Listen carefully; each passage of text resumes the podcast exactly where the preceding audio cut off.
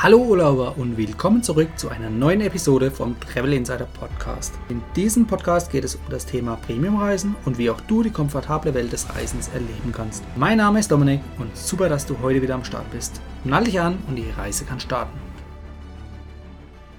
Hallo Reisefreunde. Heute habe ich einen Hon zu Gast und zwar nicht nur einen gewöhnlichen Hon, sondern einem, der noch gar nicht so lang Hon ist und er wird uns heute mal von seiner Reise zum Honhin erzählen und auch uns dabei mit auf den Weg nehmen, welche Hindernisse aufgetreten sind. Ich sag willkommen Robin im Travel Insider Podcast. Hallo Dominik, freut mich, dass wir es endlich mal geschafft haben, unser Interview zu realisieren sozusagen. Ähm, grüß dich. Ja, willkommen. Ähm, freut mich auch, dass es endlich klappt. Die erste Frage ist an dich schon mal, was macht das Thema Reisen für dich so besonders? Also sprich, wir reden ja jetzt schon vom Hon, ähm, aber den Hon kriegt man natürlich nicht von heute auf morgen, sondern muss man sich, sage ich mal, hart erarbeiten. Was hat dich am Anfang auf den Weg gebracht, hier überhaupt zu reisen, beziehungsweise auch so viel zu fliegen? Ja, also der Hon ist natürlich auch mir nicht unbedingt in die Hände gefallen. Das fing alles äh, viel, viel früher in meinem Leben an. Ähm, ich bin schon als Klein- oder Kleinstkind sehr viel mit meinen Eltern gereist. Äh, wir hatten einen Zweitwohnsitz in den Staaten früher und da sind wir quasi hingependelt, mehrfach im Jahr. Und mein Vater hat das Ganze so ein bisschen angestoßen und ähm, hat damals schon, als es, glaube ich, für viele Leute noch gar nicht so üblich war, Meilen zu sammeln. Also ich meine, wir reden hier vor immerhin ja, knapp 30 Jahren, ja. Mhm, ja ähm, ich glaube, da war das Thema Meilensammeln noch gar nicht so groß. Und ähm, er hat aber damals sich dann ganz gezielt schon für eine Airline entschieden. Und wir haben dann all unsere Flüge mit dieser Airline absolviert. Und ich war halt ja als Kleinkind natürlich auch vom Fliegen begeistert, war immer happy, wenn ich da mal irgendwie ins Cockpit reinlunzen durfte. Und ähm, so kam das zustande, dass äh, mir das Spaß gemacht hat. Und ähm, das hat sich bis heute durchgezogen. Und klar, natürlich hat es jetzt mittlerweile ein ganz anderes Level angenommen. Klar. Ähm, wenn ich fragen darf, die Reiseklasse, war die damals auch schon eher gehobener? Oder? Also, äh, ja, also man muss dazu sagen, mein Vater war auch, was das angeht, ziemlich clever eigentlich. Ähm, wir haben früher all unsere Reisen mit äh, Lufthansa gemacht und das eigentlich überwiegend in, in Economy und wie man das halt macht, wenn man für private Zwecke jetzt reist. Und er hat aber damals schon das, was wir heute eigentlich als äh, Statusmatch bezeichnen würden, gemacht. Er wurde angesprochen von ähm, Leuten, von die hier in Deutschland für Delta Airlines gearbeitet haben. Und die haben gesagt, Mensch, wenn Sie so oft reisen nach Amerika mit Ihrer Familie und Sie geschäftlich und so, also er hatte damals auch geschäftlich da zu tun, dann ähm, machen Sie das doch mit uns und wir versprechen Ihnen quasi das ein oder andere Benefit. Und mhm das hat er gemacht und das hat auch ganz gut funktioniert. Und so sind wir dann tatsächlich auch ähm, als Familie früher schon recht häufig auch Business Class geflogen. Und dann habe ich natürlich in jungen Jahren schon ja, äh, ein bisschen Blut geleckt, was das ja, angeht. Klar. Natürlich nimmt man das als Kind ein bisschen anders wahr als heute, aber es war schon trotzdem immer cool und ich habe mich immer gefreut, wenn wir dann Upgrades bekommen haben und so. Ähm, ich habe, glaube gerade erst vor ein paar Tagen ein Bild in Instagram gestellt, wie ich als Kleinstkind auf so einem alten First-Class-Sessel saß. Das war schon ähm, eine schöne Zeit damals, muss man sagen. Klar, vor allem wenn man kürzere Beine hat, dann ist es ja wirklich wie ein Paradies. Ja, genau, es war quasi immer wie mein eigener Spielplatz da. Genau, richtig, cool. Du hast gerade erzählt, wie wichtig dir das bequeme Reisen schon als Kind war. Wie sieht's heute aus? Bist du da auch äh, vorwiegend in den höheren Reiseklassen unterwegs? Ja, also jetzt ist es natürlich so, dass ich gerade natürlich auch wegen Statuserhalt und Status erreichen und so weiter natürlich immer versuche, möglichst in hohen Reiseklassen zu reisen, weil es das eben deutlich leichter macht. Und man muss dazu sagen, man gewöhnt sich natürlich schon sehr, sehr schnell daran. Ähm, also ich versuche es natürlich zu vermeiden, Langstreckenflüge noch irgendwie äh, jetzt in Economy zu fliegen. Was die Kurzstrecke angeht, muss ich sagen, macht mir das eigentlich gar nichts aus, beziehungsweise da, da suche ich gar nicht erst gezielt jetzt irgendwie nach, äh, nach, nach guten Preisen oder nach Business Class Angeboten, weil ich einfach der Meinung bin, dass das innereuropäisch sehr, sehr selten äh, sich überhaupt lohnt und äh, da verzichte ich eigentlich gänzlich drauf. Jetzt hatte ich eigentlich einen Urlaub geplant, im, im April für eine Woche in die USA zu reisen und ähm, hatte mich dann tatsächlich dazu entschieden, ähm, das in der Economy mal wieder zu buchen, einfach weil die Flugangebote nicht besonders herausragend waren zu dem Ziel zu dem ich wollte. Und äh, wie es jetzt aber der Zufall natürlich so wollte, kam diese ganze Corona-Krise dazwischen und der Flug wurde jetzt quasi annulliert. Also ich habe das jetzt irgendwie so ein bisschen als Zeichen für mich gesehen, kann man fast sagen. Ich bin jetzt ja, quasi drum, drumherum gekommen und hatte schon geistig eigentlich mich darauf eingestellt, dass ich das jetzt halt mal wieder machen muss, aber ich hätte es sicherlich auch überlebt. Also äh, ich denke, so schlimm ist es dann doch noch nicht. Du hast sicherlich noch ein paar E-Voucher übrig, oder? Ja, die stapeln sich jetzt hoch. Ähm, ich, ich will jetzt die Zahl gar nicht nennen, aber es sind viel zu viele und ähm, die hätte ich aber auf dem Flug auch nicht einlösen können, weil das natürlich auch so ein Problem ist bei Lufthansa, wenn du dann in den günstigen Buchungsklassen unterwegs bist, dann bringen dir diese E-Voucher halt auch wieder nichts. Da geht's dann nur mit dem Cash-Upgrade und äh, das hatte ich natürlich gecheckt. Das hätte dann auf einer Strecke, glaube ich, 1350 Euro gekostet. Und da muss ich sagen, äh, bin ich dann doch zu geizig dafür, weil ich meine, für 1350 Euro kannst du ja teilweise so schon in, in der Business Class in die USA fliegen, wenn du das richtige ja. Angebot erwischt. Genau, richtig, genau. Äh, apropos Angebot, ähm, wie sehr schaust du sonst auf Angebote? Ähm, ich sag mal, es gibt natürlich immer den Direktflug und natürlich auch welche mit äh, Umwegen, die dann günstiger sind. Ähm, ist bei dir dann der direkte Weg das wichtigere Kriterium oder geht es dir wirklich dann letztendlich um einen günstigen Preis im Verhältnis zu den Meilen, die man dadurch sammelt? Also in den meisten Fällen ist es eigentlich der Preis, der für mich entscheidend ist. Und äh, jetzt muss ich sagen, bin ich natürlich auch jemand, der wenig dagegen hat, lange im Flieger zu sitzen oder ein paar Mal umzusteigen. Ich mache das tatsächlich ganz gerne. Auch in meinem Alter ist es noch ganz gut möglich. Ähm, es gibt sicherlich Situationen, wo ich es dann schon auch mal bevorzuge, den direkten Weg irgendwie zu bekommen. Aber in allen anderen Fällen macht es mir eigentlich nichts aus, möglichst oft umzusteigen, um irgendwie den Preis zu reduzieren oder viel Meilen mitzunehmen, äh, was das angeht. Also ich habe da letztes Jahr insbesondere schon teilweise ganz verrückte ähm, Routings geflogen, muss ich sagen. Okay, die werden wir uns gleich äh, übrig halten für die äh, nächsten paar Minuten. Ähm, zuvor aber noch die Frage, Vielfliegerstatus an sich. Wie wichtig ist dir das Ganze, einen Vielfliegerstatus zu haben, wenn du ja sowieso meistens oder häufig in der Business oder sogar First Class unterwegs bist?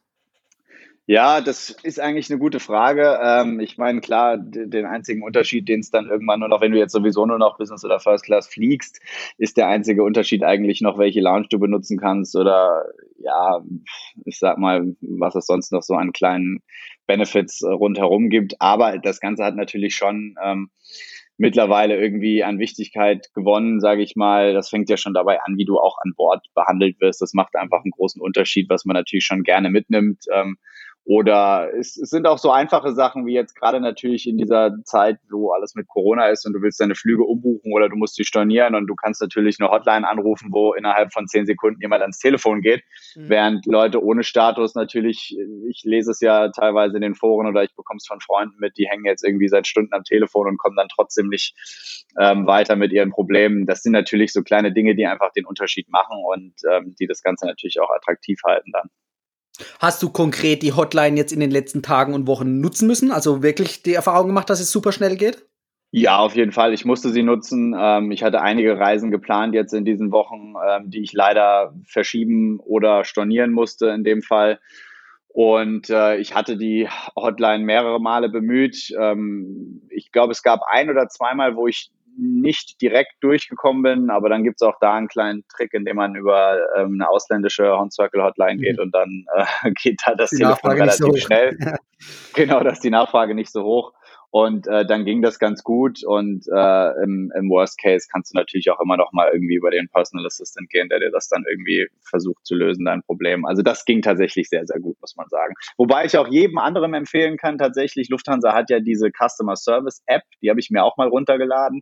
Und da kann man einfach ähm, angeben, was man für ein Problem hat und ähm, je nachdem, wie wichtig das Problem dann eingeschätzt wird, kriegt man dann irgendwie einen Rückruf oder kriegt gesagt, welche Hotline man am besten anrufen soll. Und ich muss sagen, da, da wäre ich auch ohne Vielfliegerstatus äh, super schnell ans Telefon gekommen mit den Leuten. Also diese App, ich wusste bis dahin auch nicht, dass die existiert, aber ähm, die kann ich tatsächlich nur jedem ans Her Herz legen. Das ähm, ist eine klasse Sache. Okay, die packen wir nachher auf jeden Fall in die Show Notes. Ähm, wollen wir natürlich keinem vorenthalten. Sehr gut. Genau. Ähm, okay, wir hatten es vorhin schon drüber. Du bist Hon momentan. Der Weg dorthin ging nicht von heute auf morgen. Erzähl uns doch mal oder nimm uns mal mit auf den Weg. Wie kam es dazu, überhaupt das Ziel zu haben, Hon zu werden oder werden zu wollen? Und wie hast du das Gesamte gemeistert oder sind sogar vielleicht irgendwelche Hürden noch dabei aufgetreten? Also das fing eigentlich ähm, ganz ja unerwartet an, sage ich mal. Ich habe in 2018 das erste Mal ein, ja, so ein, so ein Deal gebucht, sage ich mal. Damals gab es ein ganz gutes äh, Angebot in der First Class. Ähm, Abflughafen war Athen in Richtung Shanghai.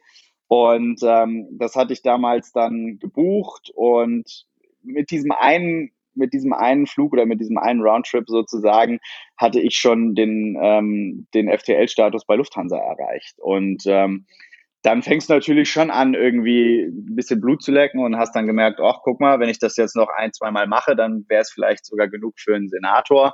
Äh, hatte mich dann damals nicht so viel intensiver damit beschäftigt, aber ein paar Monate später kam es dann irgendwie doch und dann gab es andere tolle Angebote und so führte dann eins zum anderen. Ähm, wobei ich sagen muss, dass zu der Zeit war das, war das jetzt kein Statusjagen, sondern da war es eher so, Mensch, da habe ich erst so richtig realisiert, dass man auch mit, mit wenig Geld oder mit weniger Geld tatsächlich in den Genuss von solchen Reiseklassen kommen kann. Und mhm. ähm, ja, das hat das dann so ein bisschen angefixt. Okay, das heißt, du hast dann eigentlich deinen Weg so ein bisschen vorgeplant. Du hast nicht irgendwie viele Flüge absolviert und dann automatisch einen Senator-Status bekommen und wusstest gar nicht, was es ist, sondern du hast wirklich von vornherein eigentlich gewusst, was da so auf dich zukommt, zumindest ab dem äh, Frequent Traveler aufwärts und hast dann eigentlich schon spezifisch geplant, das Ziel gesetzt und das Ganze durchgezogen.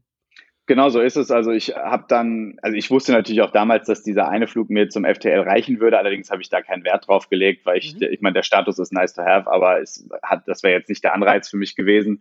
Ähm, danach habe ich dann aber schon kalkuliert, was ich machen muss, um dann eben den Senatorstatus zu erreichen. Und ich hatte dann genau ausgerechnet, dass wir noch zwei weitere ähm, ja, ähm, Fernreisen sozusagen reichen würden, um das zu äh, schaffen. Und dann hatte ich die auch ganz gezielt so gebucht, dass ich dann tatsächlich eigentlich mit nur drei Reisen problemlos geschafft habe, diesen ähm, Status zu erreichen. Ja, das sieht man mal, wie schnell und einfach das mit der richtigen Strategie geht. Sehr gut. Genau, und vor allem mit wie wenig Geldeinsatz auch. Ähm, ich würde jetzt den Preis nicht konkret nennen wollen, aber wenn ich immer wieder online sehe, was was gewisse äh, Anbieter da äh, raushauen an, ja, du kannst den Senatorstatus für so und so viel tausend bekommen und so. Also das geht tatsächlich sehr, sehr günstig, ja, wenn man es ja, richtig ja. macht. Ja, wenn man allein schon die Deals beobachtet, die in der Business und First Class da momentan auf dem Markt sind, auch vor Corona schon auf dem Markt waren, ähm, ja, da kann man sich das dann doch schon gut zusammenbasteln und sich vorstellen, wie schnell und einfach das dann gehen kann.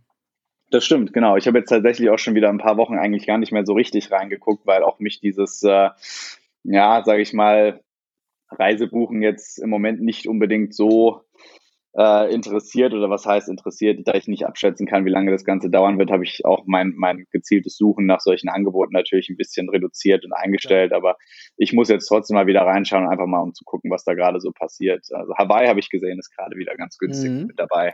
1200 Euro, ja. Genau, da kann man eigentlich nicht meckern, ja. Definitiv nicht. Also mein günstigster Hawaii Business Class Flug war, glaube ich, für 1500 Euro. Und äh, das ist auch schon ein paar Jahre her. Und seitdem habe ich diesen Preis nicht mehr ähm, bekommen können. Egal über welchen Deal. Also von daher 1200 Top-Preis kann ich jedem empfehlen. Verlinke ich dir auch in den Show Notes gerne. Genau. Und die Verfügbarkeit ist natürlich auch entsprechend hoch. Als ich jetzt Momentan ja. Hab, also ja. da war ja gefühlt jeder Tag verfügbar Ende des Jahres. Also ähm, da kann man nicht meckern. Genau. Die Frage ist natürlich nur, ähm, wie verhält sich jetzt die aktuelle Situation weiterhin? Bessert sich in den nächsten Wochen oder ist Besserung in Sicht oder zieht sich jetzt noch mal irgendwie zwei, drei Monate ins Land, bis Besserung in Sicht ist? Ähm, sprich, fallen die Preise noch oder bleiben die jetzt auf diesem niedrigen Niveau konstant? Das weiß man natürlich nicht so richtig. Da muss man auch ein bisschen mit Risiko spielen und ja, aufs Spätjahr hinein buchen.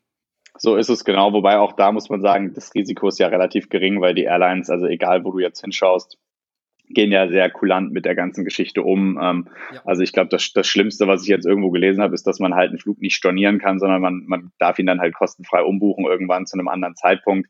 Also ich meine, das Risiko ist ja relativ gering. Ich denke, das Problem ist eher, dass viele Leute jetzt natürlich davor zurückschrecken, Reisen zu buchen, um, um ihr Geld natürlich zusammenzuhalten, was auch nachvollziehbar ist. Ja, klar. Man weiß nicht, wie wie es weitergeht dem, die, die nächsten Wochen, ja.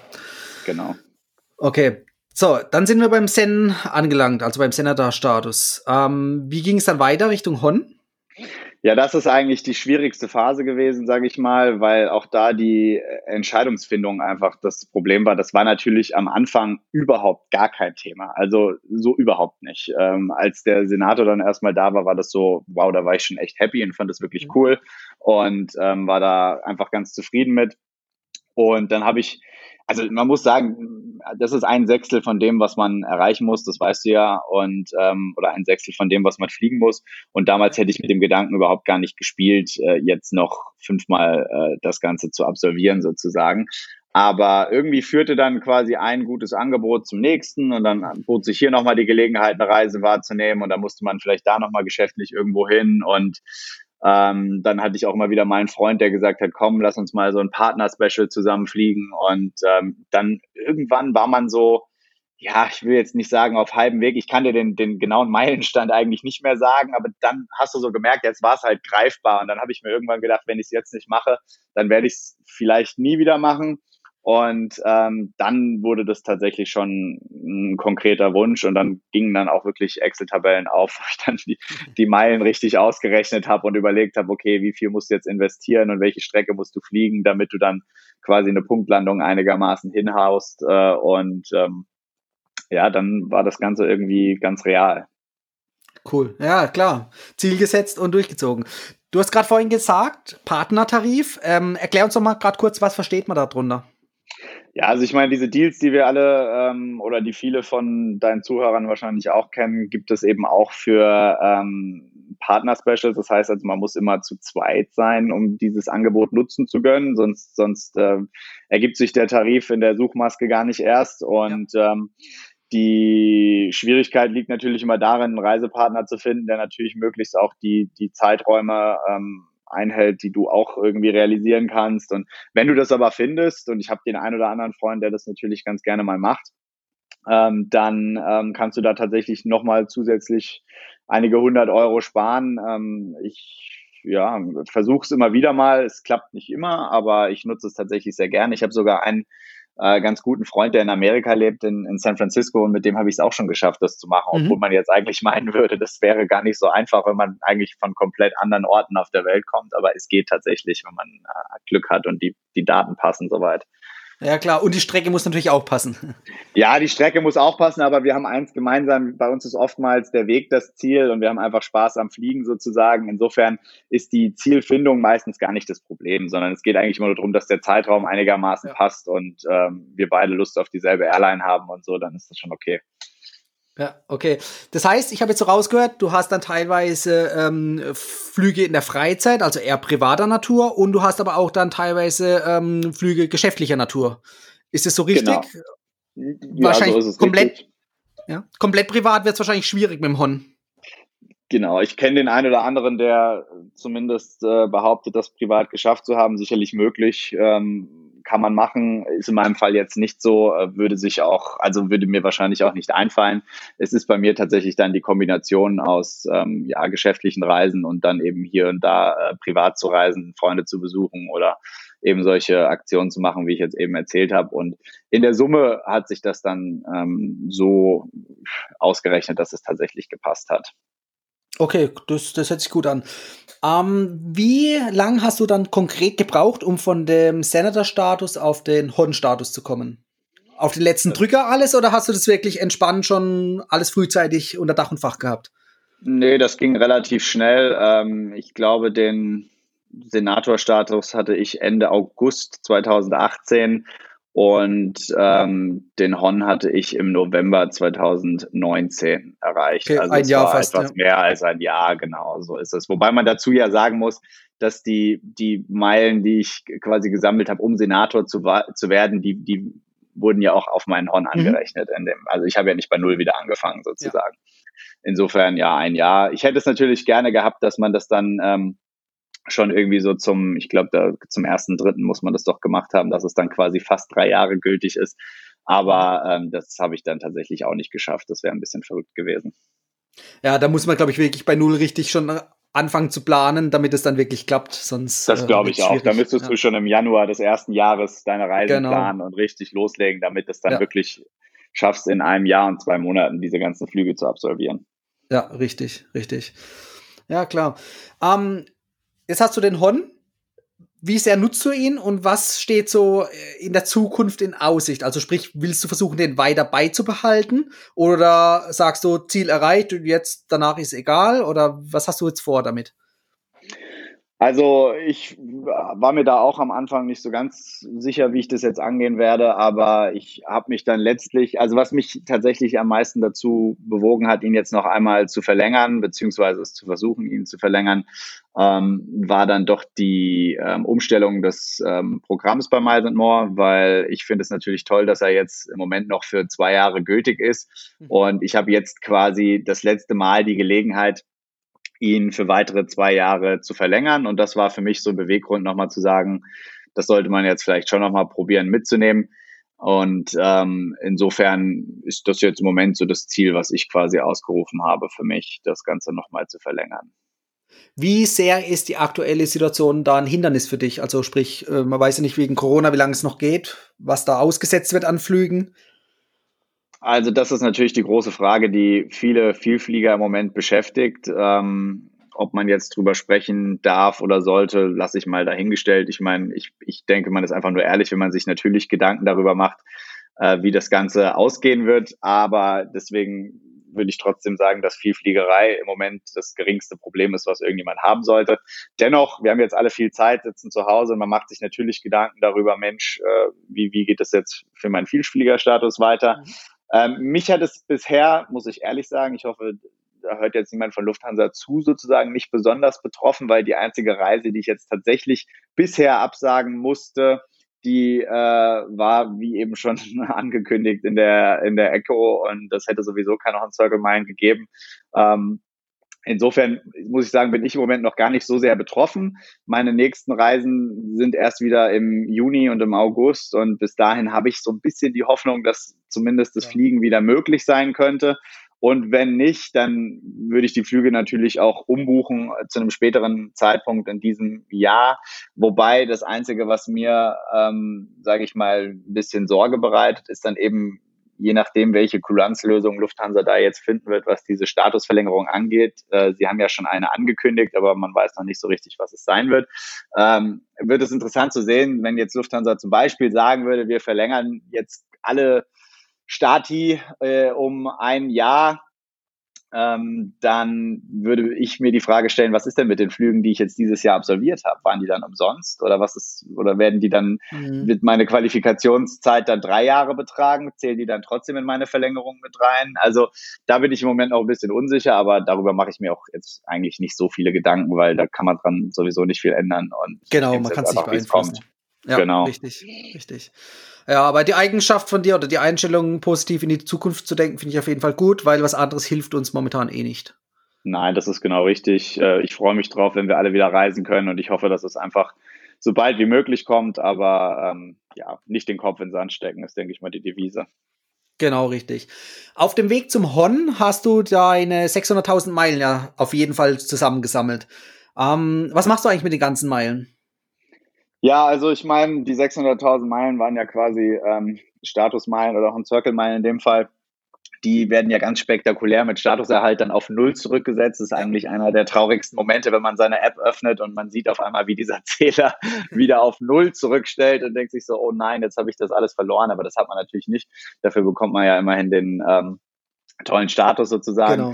Aber du sprichst sicherlich auf Prämienmeilen Prämienmeilen, an, ja. Ähm, genau, die daraus resultieren. Ähm, jetzt muss ich dazu sagen, natürlich kommen durch das Fliegen an sich gar nicht mehr so viele Prämienmeilen zustande, wie man jetzt vielleicht denkt. Das wäre früher, als das Ganze noch nicht umsatzbasiert ähm, war, sicherlich deutlich, deutlich mehr gewesen als das, was ich jetzt erreicht habe. Aber dadurch, dass meine Ticketpreise in der Regel ähm, so gering wie möglich gehalten werden, sind natürlich auch, ist natürlich auch die, die Meilenausbeute recht gering. Aber Nichtsdestotrotz kommt bei mir natürlich auch einiges zusammen ähm, durch Kreditkartenumsätze und Payback-Punkte und alles, worüber du eben immer schön im Internet informierst und die tollen Tipps gibst und mir sagst, wann ich wieder bei Aral tanken darf.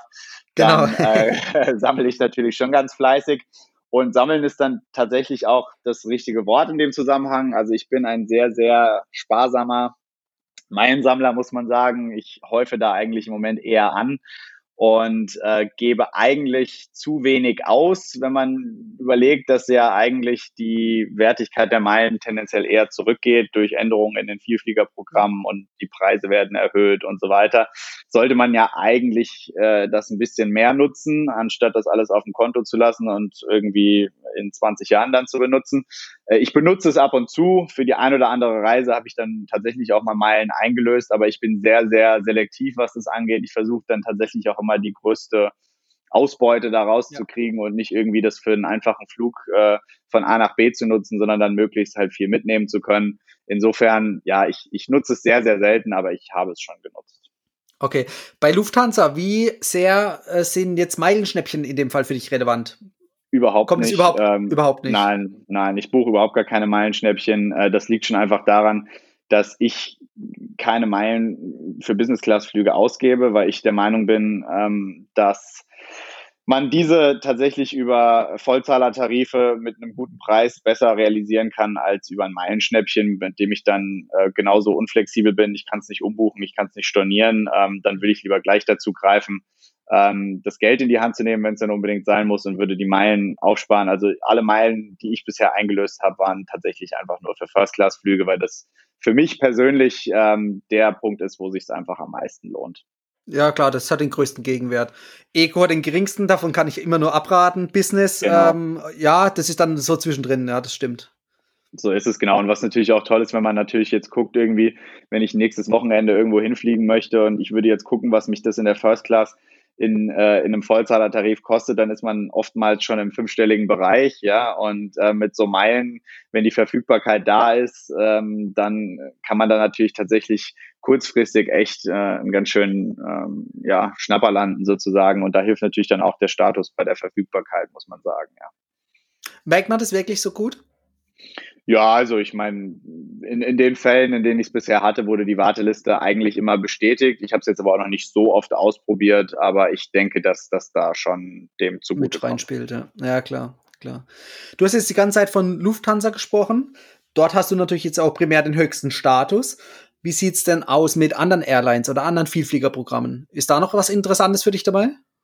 Ja, also ich hatte ja vorhin angedeutet, dass wir früher sehr oft nach ähm, Amerika geflogen sind und deswegen war Delta Airlines so in meiner Kindheit die Airline meines Vertrauens sozusagen, auch wenn jetzt viele vielleicht äh, die Nase rümpfen und sagen, wie kann man denn mit denen fliegen, weil es ist jetzt nichts, was diese Airline besonders auszeichnet, würde ich sagen, außer dass ich finde, dass sie ein sehr, sehr gutes Preis-Leistungs-Verhältnis haben, insbesondere für Urlaubsreisende in die Staaten finde ich das eine Airline, auf die man tatsächlich immer zurückgreifen kann.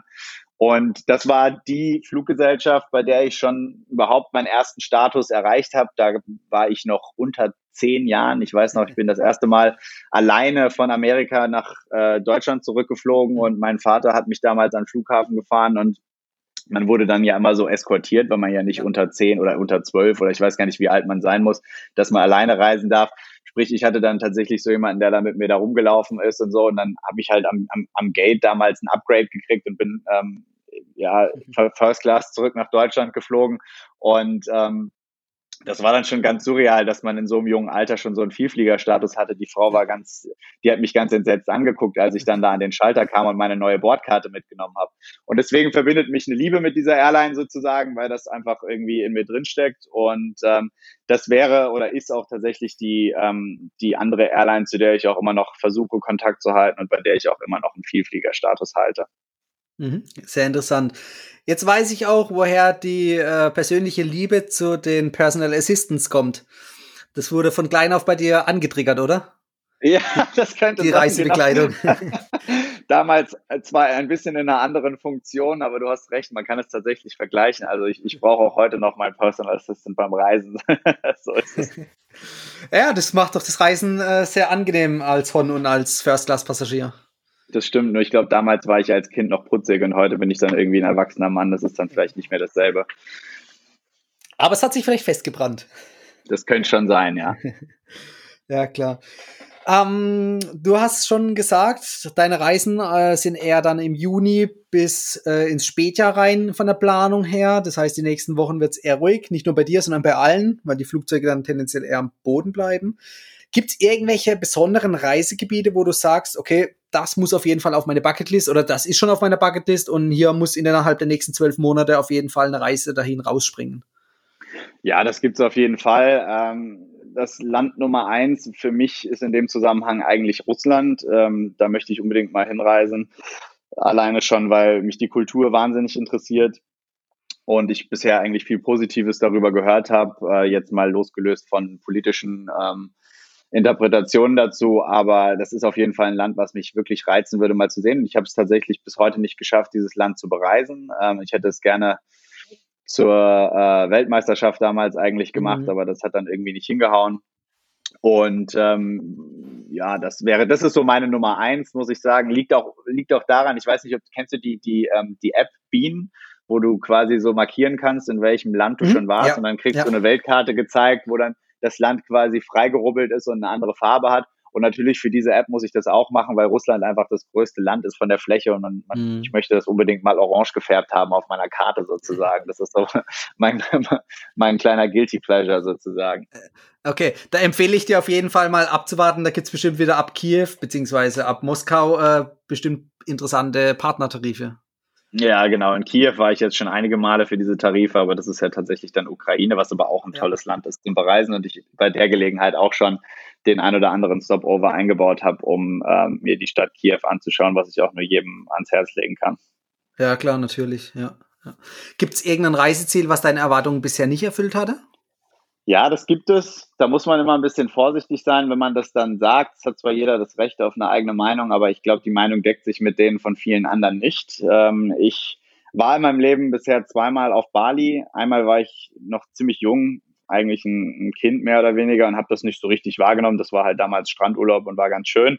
Aber ich war dann tatsächlich vor, ja, ich glaube vor einem Jahr oder anderthalb war ich auch mal wieder da und muss sagen, es hat mir bei der Gelegenheit einfach nicht mehr so gut gefallen und ähm, das liegt an ganz vielen Gründen. Manchmal hat man auch einfach auf einer Reise vielleicht irgendwie mal den falschen Vibe erwischt oder mhm. hat nicht das schönste Hotel rausgewählt, ist ein bisschen unzufrieden damit. Und ich glaube, dass die Leute in Indonesien tatsächlich eine sehr interessante Kultur haben und auch sehr nett sind und äh, dass auch die Strände schön sind. Aber irgendwie war der ganze Aufenthalt damals für mich nicht so erfüllend und ähm, mir hat ja, ich habe einfach mit einem unguten Gefühl Bali verlassen. Insofern ist das für mich leider eines der Orte, ähm, der äh, irgendwie eine negative Erinnerung mit sich zieht. Okay, würdest du versuchen, diese Erinnerung dann nochmal zu ändern, also sprich dorthin nochmal zu reisen, oder sagst du, nee, das war's dann? Nee, in nächster Zeit auf jeden Fall nicht. Äh, ich finde, dafür gibt es viel zu viele andere äh, tolle Orte, die ich noch nicht gesehen habe. Ja, und ähm, bevor ich jetzt irgendwie nochmal zum dritten Mal an denselben Ort gehe, würde ich dann lieber versuchen, ein anderes Land oder eine andere Insel zu bereisen, ähm, die ich vorher noch nicht gesehen habe. Ja, klar klar. Ja, aber das Gute daran ist ja, dass es deine Bucketlist ist, was als Reiseziele bei dir aufgelistet sind und nicht die von jemand anderem oder du musst dich an niemanden richten oder halten, sondern es ist wirklich deine Bucketlist mit deinen persönlichen Reisezielen. So ist es ganz genau. Ja. Weil äh, bei mir ist es auch nicht anders. Ich habe jetzt auch nicht immer das spezielle Reiseziel, wo jeder drauf abfährt oder bei mir ist dann teilweise gegenläufig, ähm, ist dann natürlich für den Preis auch nicht ganz verkehrt, wenn man antizyklisch da unterwegs ist. Ja, das stimmt. Da gebe ich dir recht. Ja. So, als Hodden hast du natürlich auch viel Freigepäck, richtig? Ja, ich weiß gar nicht. Ich glaube, je nachdem in welcher Reiseklasse bis zu sechs Koffer oder sowas meine ich, ist unmöglich, das jemals auszuschöpfen, außer man, außer man zieht vielleicht um. Aber ja. ich glaube, es ist ziemlich viel, ja. Okay, das wäre jetzt nämlich meine nächste Frage gewesen. Wie viel Reisegepäck hast du denn äh, meist dabei? Uh, also ich reise überwiegend mit einem großen Handgepäckskoffer, was einfach den Hintergrund hat, dass ich meistens viel Klamotten mit mir rumschleppe, dass man sich am Flughafen mal umziehen kann ähm, oder ja, habe dann irgendwie eine Kamera mit dabei oder so. Und in der Regel gebe ich auch einen, einen Koffer mit auf, Einfach wegen Flüssigkeiten auch, weil die das, weil das das Leben teilweise ein bisschen leichter macht und man doch vielleicht vor Ort noch das ein oder andere kauft und dann wieder mitnehmen möchte oder wie auch immer. Also ich würde sagen, im Durchschnitt einfach mit einem Handgepäckskoffer und einem Koffer, den ich aufgebe. Es ja. waren natürlich auch schon mal zwei Koffer, äh, aber mehr hatte ich ehrlich gesagt bisher noch nicht. Ja, klar. Ja, man muss es ja dann auch mit rumschleppen. Also das, das hilft ja nicht. Man hat wirklich die ganze Reise, die Koffer dann immer dabei. Also nicht nur auf den Flügen, sondern wirklich auch vor Ort. Genau, wobei ich auch schon oft mal einen Koffer mehr mit zurückgenommen habe als hin. Das liegt dann dran, wenn man irgendwie gerade in den USA war und wieder ein bisschen einkauft, zu, ja. zu, exzessiv Geld ausgegeben hat. Genau, dann hat man halt sich doch noch einen Koffer gekauft. Also das gibt's dann auch, aber ja, in der Regel ist es dann so. Ja, klar. Wenn du jetzt beispielsweise in den USA unterwegs bist oder auch woanders auf der gesamten Welt, ähm, du übernachtest dann eher in Hotels, richtig? Oder äh, bevorzugst du da private Unterkünfte wie bei Airbnb? Ich war früher ein großer Fan von Airbnb, ähm, muss ich sagen. Ich würde es vermutlich auch heute noch nutzen, wenn Airbnb sich vielleicht auch mal irgendwas einfallen würde, was in Richtung ja, Punkte sammeln oder mhm. ja, man Loyalität könnte auch geht. da eigentlich, ja, man könnte auch da ein Loyalitätsprogramm eigentlich einführen, aber das gibt's bisher nicht. Ähm, aber das hat mich so ein bisschen davon weggeholt. Jetzt nicht unbedingt schlechte Erfahrungen mit Airbnb. Ich hatte mal eine ganz schlechte in China, da würde ich keinem dazu raten, ein Airbnb zu wählen. Aber ähm, ansonsten fand ich das immer ganz ansprechend, muss ich sagen. Hatte auch witzige Erfahrungen da gemacht mit Leuten, die man so kennenlernt. Aber es war da tatsächlich dieses ganze Loyalitätsthema, was äh, auch die Hotels wieder in den Vordergrund gerückt hat. Und insofern würde ich sagen, zu 95 Prozent übernachte ich in Hotels. Und wenn ich nicht in Hotels übernachte, dann nur, weil ich vor Ort jemanden habe, den ich kenne, bei dem ich irgendwie unterkomme, dann würde ich natürlich darauf verzichten, ein Hotel zu buchen, sondern ja, verbringe dann lieber Zeit mit Freunden oder Familie. Ja. Hast du bestimmte ähm, Stati in Hotelbonusprogrammen? Ja, ich habe äh, also bin seit eineinhalb Jahren eigentlich großer Hilton-Anhänger, habe da den höchsten Status, den Diamond-Status sozusagen inne und habe jetzt gerade vor oh, jetzt wahrscheinlich auch wieder vier Wochen her diesen Status zu Marriott gematcht, weil ja. ich äh, bin zwar nach wie vor eigentlich ein größerer Fan von dem Punkteprogramm von Hilton. Ich finde, das ist einfach eine Punktemaschine. Ja, also das Punkte zu sammeln ist wirklich unfassbar leicht bei denen und ich finde auch, dass die Statusvorteile sehr gut sind. Aber ich habe halt gemerkt, dass bei der ein oder anderen Reise habe ich dann Orte erreicht, wo es dann vielleicht gar kein Hilton Hotel gab in diesem Ort zur Auswahl oder ähm, man vielleicht nur ein Hotel hatte, was man gar nicht so schön fand dann äh, aus der Hilton-Gruppe und dann hat man sich dann dort zu breitschlagen lassen, doch da zu übernachten, obwohl einem das Hotel nicht gefallen hat, nur um eben dann den Status zu verlängern, zu erhalten oder irgendwie die Vorteile zu nutzen, das habe ich dann auch nicht mehr so richtig eingesehen. Deswegen habe ich jetzt diesen Status-Match oder eigentlich ist es ja eine Status-Challenge, die Marriott da anbietet, gemacht und ähm, bin da jetzt eigentlich ganz happy, dass ich jetzt quasi eigentlich immer zwei Auswahlmöglichkeiten habe, wenn ich irgendwo äh, nach einem Hotel suche. Ja, ich denke, das ist auch noch ähm, gut vertretbar mit zwei verschiedenen Bonusprogrammen hier zu hantieren. Wenn es nämlich mehr Bonusprogramme werden, dann äh, taucht das Problem wieder auf. Man sammelt zwar insgesamt viele Punkte, aber verteilt auf viele Programme und in keinem hat man richtig irgendwie was Greifbares dann großartig. Genau, ich habe das jetzt für mich so entschieden, dass Hilton eigentlich schon meine Nummer eins bleibt, ja. aber dass ähm, ich einfach eine Auswahlmöglichkeit habe. Das heißt also, mein, mein, mein Punktefokus liegt da ganz klar bei Hilton und die Punkte, die ich bei Marriott sammle, die sind dann halt da und wenn es irgendwann mal mehr wird, vielleicht nutzt man die hier und da mal für, für eine kostenlose Nacht, wenn man ja. wie nur teuer ein Hotel bezahlen müsste. Aber ähm, mein Fokus bleibt, was das Sammeln angeht, dann tatsächlich doch eher auf einer äh, Kette, aber das mag sich vielleicht auch ändern in den nächsten Monaten und Jahren. Ja, klar, aber genauso tust du es ja auch bei den Vielfliegerprogrammen handhaben. Ne? Fokus auf genau, Lufthansa und alles andere ist dann nice to have. Genau, so ist es. Ich habe tatsächlich noch einen relativ großen Altbestand aus meinen Reisen in die USA bei Delta, die ich einfach mhm. bis heute gar nicht eingelöst habe. Aber das Schöne ist, da verfallen die Meilen nicht, egal ob man einen Status hat oder nicht. Ja. Eigentlich sehr kulant, muss man sagen. Ja. Äh, insofern ähm, wäre auch das noch eine Möglichkeit. Aber du hast schon recht, der Fokus liegt natürlich da ganz klar bei Lufthansa, beziehungsweise auch äh, bei American Express, was jetzt zwar keine Meilen sind, aber am Ende des Tages nutze ich es nur für Meilen. Das heißt, das ist für mich auch einfach eine große Punktemaschine, was die Fliegerei angeht. Ja, definitiv, klar. Ähm, hast du, wenn du es jetzt gerade ansprichst, bei American Express auch deine Punkte schon in andere Vielfliegerprogramme ähm, übertragen? Also sprich, bist du in anderen Vielfliegerprogrammen noch angemeldet?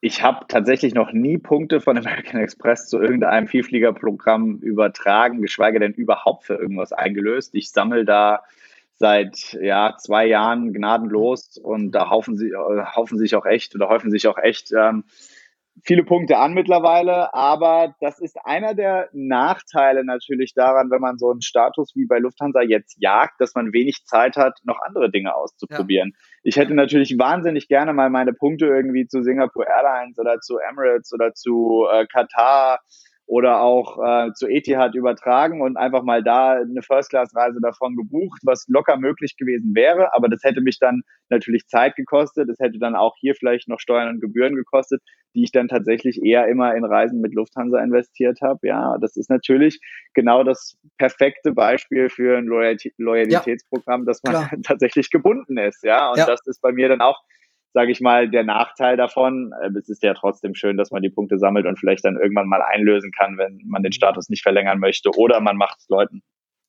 aus der Familie eine Freude damit. Ja, das genau, genau. Auch. Ja, aber ich sehe es genauso, Loyalitätsprogramme sind eine Win-Win-Situation. Einmal natürlich klar für das ausgebende Unternehmen und natürlich auch dann für einen persönlich, wenn man es gut nutzen kann. Genau. Ja, perfekt. Wir sind jetzt auch schon wieder Richtung Ende angekommen und du hast uns wirklich einen super spannenden Einblick in die Reise zum Hon gegeben. Fand ich wirklich sehr, sehr interessant. Und ich glaube, wir werden dieses Interview irgendwann mal wieder fortführen, ähm, weil du kannst uns bestimmt in den nächsten Monaten und Jahren noch weitere Geschichten mit auf den Weg geben. Da bin ich wirklich gespannt, was da noch auf uns zukommt.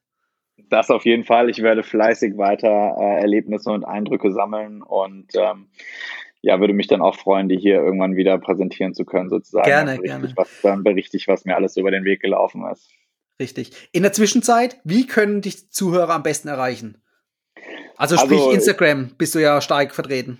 Genau, ähm, wir kennen uns ja auch aus Instagram sozusagen. Ich verfolge ja auch deinen Account auf Instagram ähm, fleißig und das ist auch bei mir das Thema, was durchs Reisen irgendwann interessant geworden ist, weil man da einfach relativ leicht Eindrücke teilen kann von seinen Reisen und ein bisschen zeigen kann, was man so macht. Und viele Leute finden das dann doch auch ganz interessant zu sehen, was man so treibt. Und das ist immer für mich eigentlich der einfachste Weg, um jetzt äh, Leuten außerhalb meines Familien- und Freundeskreises natürlich die Möglichkeit zu geben, mich zu kontaktieren.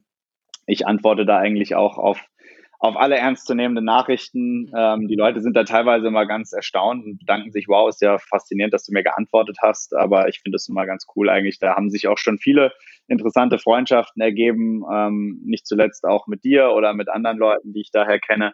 Insofern ähm, auf Instagram genau ähm, ist immer ein guter äh, Ort, um mich äh, zu kontaktieren. Dann packen wir auf jeden Fall den Link zu deinem Instagram-Account in die Show Notes. Dann kann jeder auf deinen Account zugreifen, beziehungsweise dich erreichen und dich weiterverfolgen. Genau so ist es, so machen wir es, da freue ich mich. Sehr gut, Robin. Dann danke ich dir für das tolle Interview und ich hoffe, wir sehen uns bald wieder. Dominik, ich danke dir, dass ich dein Gast sein durfte. Es hat mir sehr viel Spaß gemacht und äh, wir werden uns ganz bestimmt wiedersehen. Immer wieder gerne, genau. Bis dahin, mach's gut. Ciao. Mach's gut. Tschüss. Das war die heutige Folge beim Travel Insider Podcast. Vielen Dank, dass du heute wieder zugehört hast. Gib mir doch mal Rückmeldung, wie du die heutige Folge fandest. Hat dir diese Folge gefallen, dann abonniere den Podcast und erfahre mehr zum Thema bezahlbare Premiumreisen. Und hinterlasse mir eine 5-Sterne-Bewertung bei iTunes. Ich wünsche dir eine schöne Zeit auf deiner nächsten Reise. Und immer daran denken, auf dem Blog www.travel-insider.de vorbeizuschauen, damit du auch die neuesten Reisedeals erfährst. Bis zum nächsten Mal, wenn es wieder heißt Boarding Completed. Ciao, dein Dominik.